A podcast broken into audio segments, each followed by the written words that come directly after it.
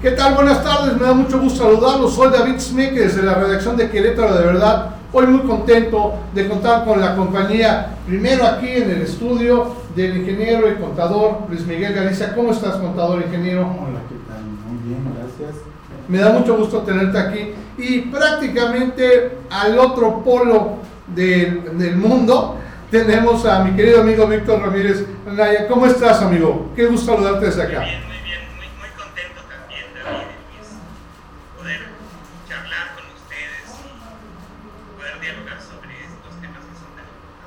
Ya habíamos platicado que eh, tuvimos una primera entrevista donde nos hacías favor de comentarnos sobre las habilidades y componentes del desarrollo, del bienestar, perdón.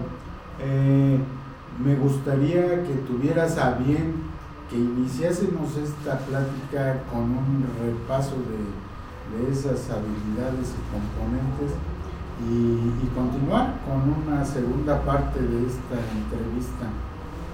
Que queríamos este, utilizar lo que te, platicaba Víctor, ya las aplicaciones en la vida cotidiana, ¿no? Ok, entonces me encantaría que nos pudieras volver a, a, plantear lo que ya platicamos la vez pasada. Por favor, Víctor, adelante. Está perfecto. Está perfecto. De hecho, gracias porque esto me daba la, oportunidad de, mejorar y ser más elocuente y más conciso con, lo que se puede expresar. Eh, como, hemos hablado, sí, o sea, en, términos del bienestar, y de hecho te, agradezco el lapsus, este, Luis, porque dijiste el desarrollo este, de, del ser humano. Hoy en día hablamos del bienestar y hablamos, hablamos también de florecimiento, ¿viste? Esto, digamos, eh, Contrasta un poco con el tema del desarrollo porque hemos desafortunadamente visto el desarrollo de una manera lineal como el crecimiento y el Producto Interno Bruto, de cosas que van creciendo y entre más crezcan mejor, ¿viste? Y en realidad, digamos, lo, que, es, lo que es propiamente el bienestar humano, ¿sí? Eh, tiene que ver con, con, nuestra experiencia anímica definitivamente, por eso los componentes son tan importantes, ya ahorita los mencionamos pero creo que un concepto, me parece que un concepto que, se acerca muy bien a lo que estamos hablando es el florecimiento humano, más que propiamente el desarrollo que lo hemos vinculado con el crecimiento, sí, a veces el crecimiento del ego incluso, que tiene un, papel claro eh, en contra del, propio, digamos, eh, bienestar no nada más humano, sino global, ¿sí? Entonces, hablar de florecimiento y hablar de bienestar humano medio que vienen de la mano, porque el florecimiento es como sacar todas esas cosas positivas que le ayudan al individuo a lograr sus mejores propósitos, ¿no? Y ya me había comentado, digamos, eh, David, del interés de, ir concretando o aterrizando estas ideas, pues, ¿no? En, cosas que, que se pueden hacer. Y una de las primeras que les quiero transmitir y que me parece que, lo hablamos un poco previamente es una de las primeras cosas que encontramos es consistente en todos aquellos que buscan promover el bienestar humano y el florecimiento humano, es cambiar la perspectiva con la cual vemos la realidad, cómo vemos el mundo en el que vivimos y cómo nos vemos a nosotros mismos, ¿sí? Voy a regresar a esto rápidamente. Eh, el bienestar, digamos, por un lado, hay habilidades que desarrollamos, entre las cuales está la resiliencia, la atención plena, ¿sí? que tiene que ver justamente con lo que practicamos cuando meditamos, ¿sí? este músculo que nos permite pasar de las divagaciones mentales a estar en el momento presente. ¿sí? Eh, está también el talante positivo que hablábamos que tiene que ver con esta virtud que uno puede, más que virtud, esta capacidad o habilidad que puede uno desarrollar para ver el lado amable de las cosas, más que el frijolito, el arroz, como decía Fox, ¿no? Este, ese es el talante positivo, el poder ver, eh, digamos, eh, el lado bueno de, las cosas que nos van ocurriendo, tener buen humor, ¿sí? Eh, a veces incluso reírnos de nuestras tragedias. Y los mexicanos somos buenos para eso, porque nos morimos de la risa también, hasta nuestra propia muerte. Eso hacemos eh, en los primeros días de noviembre, cuando festejamos este, el Día de Muertos, ¿no? Incluso hacemos la calaverita de David, de Luis, de Víctor, ¿no? Nos las comemos. Claro, todo eso tiene que ver con talante positivo y lo ha desarrollado muy bien la psicología positiva. Por otro lado está la prosocialidad y es esta, digamos, eh, importancia que le damos al poder ser parte de un grupo, ser parte de un grupo humano, cooperar con él y desarrollar en, conjunto, en conjunto con un grupo, eh, una variedad importante de, tanto actividades, que son dos, ¿sí? pueden ser productos ya sea que, generen beneficios para la comunidad o productos artísticos que generen eh, satisfacción, eh, satisfacción que le llamamos satisfacción eudaimónica, no nada más en los individuos, sino también en los grupos, ¿no? De hecho, una de las cosas que me hicieron notar hace poco en un, en un seminario aquí en Córdoba es que muchas veces hablamos de bienestar humano como el bienestar del individuo y la verdad es que es un error porque tenemos que hablar de bienestar humano en grupos humanos, del bienestar humano social, del bienestar humano de toda nuestra civilización, ¿sí? Víctor, perdóname. Ahí, ahí te quería preguntar una cosa, perdóname, perdóname. Te quería preguntar una cosa. Me queda claro que ahorita lo que acabas de decir me, me impresionó mucho porque efectivamente creo que si hay algo muy marcado hoy en día, incluso creo que aquí en México, tú dime si estoy en lo correcto o no, es que eh, se cree que el bienestar del individuo es un bienestar y realmente creo que no hay una búsqueda de bienestar social. Yo no, no ubico pocas campañas que buscan un bienestar social. Bueno, en relación con ese punto nos dabas tu referencia muy interesante sobre lo el enfoque tan distinto que le damos eh, no solo en el país, en el mundo occidental a, a, la palabra bienestar. Yo, yo quiero que abunde sobre el tema y además este, resalto también el gobierno federal pues tiene una secretaría específica de bienestar. Claro, claro, claro. yo creo que hoy en día esas son las, digamos, ventajas que tenemos en México que es necesario aprovechar para poder, digamos, ir adelante sobre, sobre toda esta temática. Pero bueno, sí, o sea, eh, nada más para acabar, el, tema de la prosocialidad, digamos, es que contrastas entre cooperatividad y competitividad. Y desafortunadamente hoy en día nuestro sistema promueve más la competitividad. Tampoco es raro, David, de lo que tú apuntas, que en esa competitividad se promueva o se vanaglorie los logros personales e individuales más que los logros en grupo o los logros sociales. ¿Sí? De hecho, tendemos a, a establecer el, tema de la credibilidad a partir de los títulos nobiliarios que tiene el individuo que nos transmite las palabras. ¿sí? Oye, Más que incluso, Víctor, perdón, perdón que te, te, interrumpa, pero por ejemplo México es muy característico, por ejemplo en las Olimpiadas, que suele ganar títulos individuales. O sea, muy, o sea yo no ubico un México ganando más que eh, la vez que ganó el fútbol, que ganó la medalla de oro, en las Olimpiadas allá en Wembley, en Inglaterra, que ganó algo en conjunto y curiosamente eh, dinamitó un, bueno, un bienestar, una satisfacción, una alegría nacional prácticamente, ¿no? Por eso me llama mucho la atención este punto.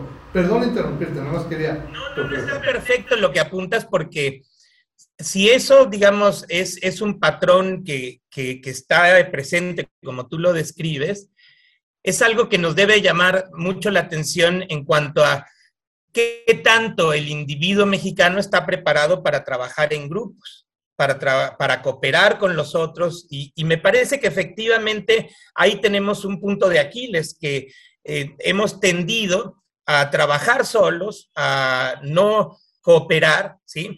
Justamente por, por esa importancia que les damos a los logros personales. Y nada más, digamos, voy a mencionar que otra de las habilidades es la creatividad, pero que también se puede desarrollar. Todas las habilidades, la gran ventaja es que podemos justamente desarrollar programas para desarrollarlas. Y ahorita, digamos, al final de, que yo mencione la parte anímica, les voy a contar un poco de cuáles pueden ser esos programas, pues, ¿no? Eh, desde el punto de vista anímico, lo importante es que el bienestar lo consideran no nada más los neurocientíficos, sino los filósofos y también los psicólogos, como parte de las experiencias anímicas que ya hemos caracterizado académicamente como la hedonia, que es la experiencia de placer, esa es la que se ha caracterizado mejor, ¿sí? Y la eudaimonia, que es otra. Y una cosa importante de transmitirles es que queda claro en la literatura y en la academia que no hay una, una separación clara entre lo que es puramente hedónico y lo que es eudaimónico. Acuérdense que lo que habíamos mencionado de la diferencia entre hedonia y la eudaimonia es que la hedonia es el placer puro y la eudaimonia es ese placer que sentimos por vivir una vida virtuosa, por sentirnos satisfechos con lo que somos, en relación al molde que tenemos de lo que debemos o queremos ser, o el propósito que tenemos de cómo queremos ser, ¿sí? Hablamos de, sí, de la satisfacción en la vida. El tema con la eudaimonia es que si bien tenemos bienes internos, como le dice Aristóteles, que sería la virtud propiamente o el sentirnos satisfechos con lo que somos, también existen bienes externos que contribuyen a la, a eudaimonia. Y esos bienes externos habíamos hablado la vez pasada, que incluyen los bienes materiales y la apropiación de la tierra, ¿sí? Y el problema que tiene eso, y lo hablábamos, de hecho, hace unas horas con, con los estudiantes con los que hacemos seminarios aquí en el grupo de, de estudio de Córdoba sobre esta temática, me mencionaba Santiago que hay evidencia en la literatura que, sugiere que estos bienes externos, si bien son importantes para dirigir la conducta, ¿sí? O sea, si nos, no, ¿cómo te diré? Cuando nosotros hablamos de la experiencia de placer, hablamos que se divide en tres, en el wanting, el querer, esa experiencia, lo que disfrutas esa experiencia y lo que aprendes de esa experiencia. ¿Sí? Bueno, para no hablar de lo último, que es un poco más complejo y podemos hablar después, estas dos, el wanting y el liking, o el, querer y el experimentar, ¿sí? Están claramente caracterizados en las neurociencias como que se optimizan a partir de una especie de balance que hay entre la intensidad de la necesidad y la capacidad de espera. ¿Sí? y esa intensidad de la necesidad y la capacidad de espera se ha descrito muy bien en relación a las adicciones, por ejemplo. La gente que tiene mucha intensidad y poca capacidad de espera, su experiencia hedónica es muy baja. ¿Sí? Si nosotros esto lo llevamos al plano eudaimónico, ¿sí? Y pensamos justamente en estas necesidades que tenemos a veces creadas, ¿sí? y nuestra capacidad de espera y de repente qué tanto disfrutamos lo que estamos logrando, por ejemplo, tener una casa, comprarnos un auto, ¿sí? Lo que decía Santiago es que hay evidencia en la literatura que muestra que esas cosas que, que no cubren nuestras necesidades básicas, pero que son simbólicas, sí se quieren mucho, pero se experimentan con una baja cantidad de placer. No es suficiente como para, digamos, eh, satisfacer lo mucho que se buscó, ¿sí me explico? Eso es lo que pareciera irónico, pues, ¿no? Sin embargo es algo que el sistema sigue promoviendo, ¿sí? Y lo promueve a través de leyes, ¿no? De leyes que protegen, por ejemplo, el hecho de que la propiedad privada sea exclusivamente un lugar que a esa persona le corresponde decidir qué hacer todo sobre él, cuando en realidad hay responsabilidades globales sobre la tenencia de la tierra que no se están haciendo leyes. ¿sí? Ahí, tomándote un poquito de, tiempo y aprovechando el conocimiento del ingeniero, hablábamos la vez pasada, ingeniero, y es que quiero como tropicalizarlo en México, quiero que lo sentemos en México.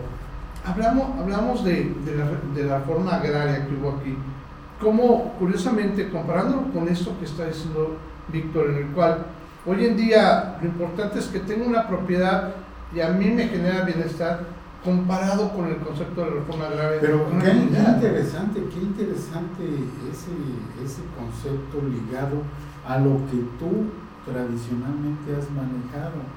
Porque efectivamente los, los pueblos originarios no tenían ese propósito de, ser poseedores de la tierra. Eso vino hasta los españoles y así seguimos.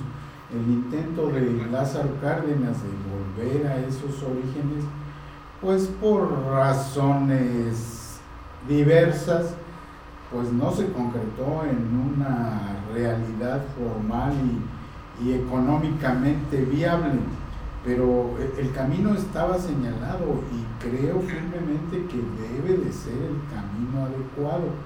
Pero dejemos ese tema para otra conversación.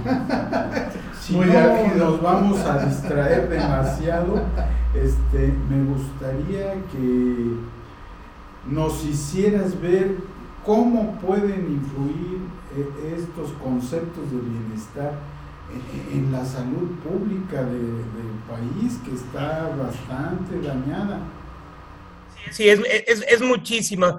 déjame nada más apuntar una cosa que me parece que puede ser un, un, lindo puente entre lo que estábamos discutiendo previamente y esto que me preguntas. Y una de las cosas que tenemos claro cuando estudiamos la resiliencia, ¿sí? que la resiliencia fundamentalmente es esta capacidad de cambiar y crear un nuevo estado estable. Y estar, digamos, eh, modificando cómo somos dependiendo de las circunstancias ambientales, pues, ¿no? De los cambios que están ocurriendo. Es una capacidad adaptativa que tenemos, que nos hace cada vez más capaces de adaptarnos, ¿no? Eh, una de las cosas que se tiene bien claro y que lo caracterizó McEwen, que fue como el padre neurocientífico del estrés, que después de los años, cuando el estrés se encontró que el estrés promovía resiliencia, eh, empezó a hablar también de resiliencia. Bueno, lo que decía McEwen es que uno de los soportes más importantes para los seres humanos para responder adecuadamente al estrés y aprender de él y no, digamos, este, morir en el intento, como diríamos en México, pues, ¿no?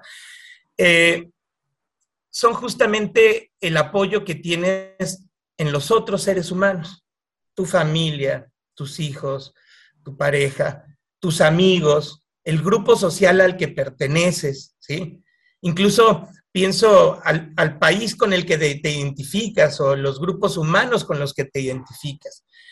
Eh, ellos son un soporte importante para la forma en cómo nosotros respondemos al estrés. Y cuando respondemos mal al estrés, Luis, justamente lo que tiende a pasar, y está bien descrito en la literatura, es que desarrollamos lo que nosotros consideramos vulnerabilidades y que la literatura a lo largo de los años ha descrito como las diversas enfermedades. De hecho, podríamos hablar muchas horas acá de la evidencia que hay en, la literatura que muestra como vulnerabilidades eh, de enfermedades crónicas, me refiero como la depresión, eh, las enfermedades metabólicas, el cáncer, ¿sí? Están relacionadas justamente con una respuesta inadecuada de estrés, ¿sí? Ya sea crónica o muy intensa, ¿sí? Ahora, aquí la, pregunta que entiendo les interesaría a ustedes contestar es, ¿cómo promuevo resiliencia? ¿Sí?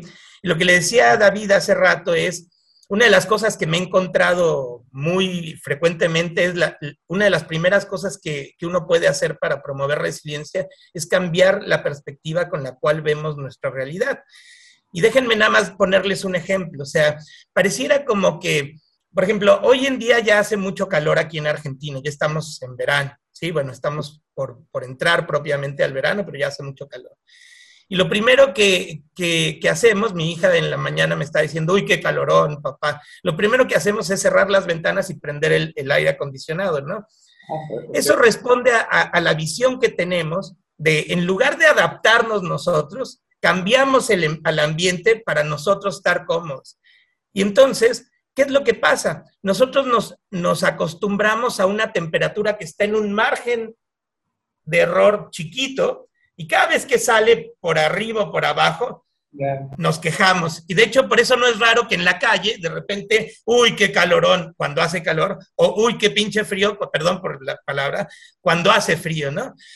Eh, es típico que eso forma parte del diálogo y pareciera como estamos quejando todo el tiempo, pero el tema es que estamos viendo el mundo como si el mundo se tiene que adaptar para nuestro confort y no nosotros ser adaptables. Esa es una de las primeras cosas. Ahora, herramientas concretas, también hay varias, ¿sí?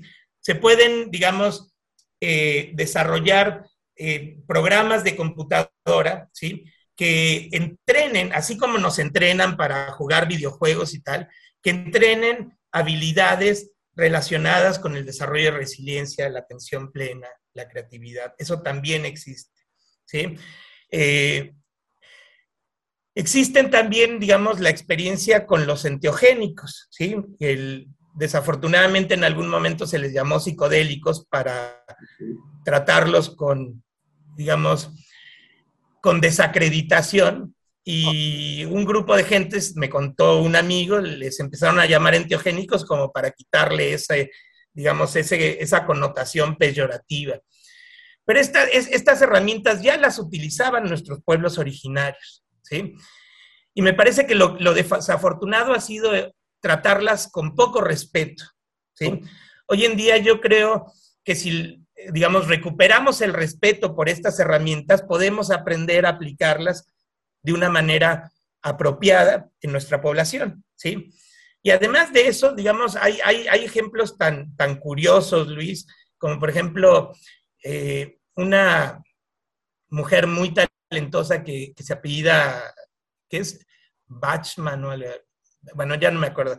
Es una, una investigadora muy joven que encontró que, por ejemplo, transfiriendo linfocitos de una persona que había sido, bueno, en este caso era un animal, pero transfiriendo linfocitos de un animal que había sido sometido a una experiencia de estrés, a un animal que no ha sido, digamos, eh, expuesto a una experiencia de estrés, por sí solos los linfocitos y las señales que ellos promueven ayudan a promover resiliencia en el individuo que, recibe esos linfocitos.